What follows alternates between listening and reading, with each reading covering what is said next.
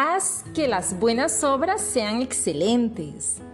Estábamos sentados alrededor de una gran mesa de conferencias en nuestra oficina principal en Oak Brook cuando el director del Departamento de Educación de Moscú, Rusia, nos hizo esta pregunta directa.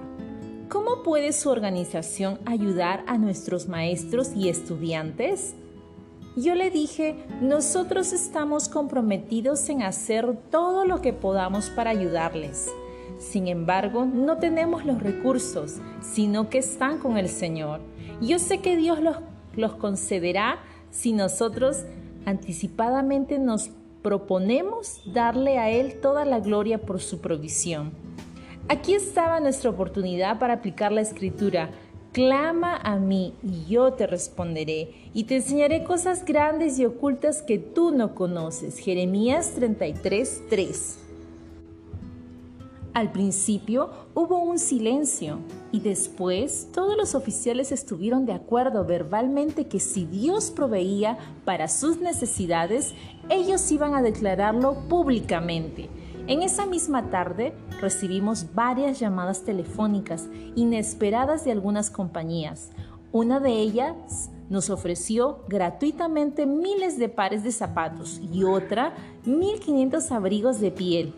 Meses después me hallaba reunido con ellos en Moscú, cuando el director les anunció a miles de maestros pensionados los regalos que se les iban a otorgar. Él concluyó diciendo, estamos agradecidos a Dios por estas provisiones. Una buena obra se convierte en una obra excelente cuando se logra por medio del poder sobrenatural de Dios.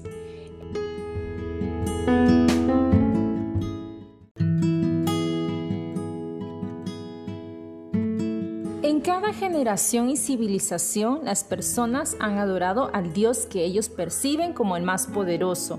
Esto era así en los días de Elías, quien le declaró a la nación de Israel, ¿hasta cuándo claudicaréis vosotros entre dos pensamientos? Si Jehová es Dios, es Dios, seguidle, y si Baal, ítem por él. Y el pueblo no respondió palabra. Primera de Reyes 18:21. No respondió el pueblo sino hasta que acordaron tener una demostración de poder. Los profetas de Baal clamaron a su Dios, pero absolutamente nada sucedió. Entonces Elías clamó a Dios y fue solo después de que el pueblo observó el poder sobrenatural de Dios que la gente se postró y lo adoró diciendo, Jehová es el Dios, Jehová es el Dios. Primera de Reyes 18:39. Ese mismo Dios está esperando por personas que clamen hoy a Él. Con frecuencia Dios dispondrá circunstancias imposibles que pueden ser resueltas solo clamando a Él. Su propósito con esto es que nos convenzamos de nuestra necesidad de Él y demostrar al mundo su poder.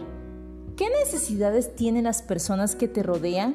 Que si Dios suple, demostrará su poder. Apliquemos con fe la promesa de Jeremías 33.3 a sus necesidades. A través de Cristo nuestro Señor, Bill Gather.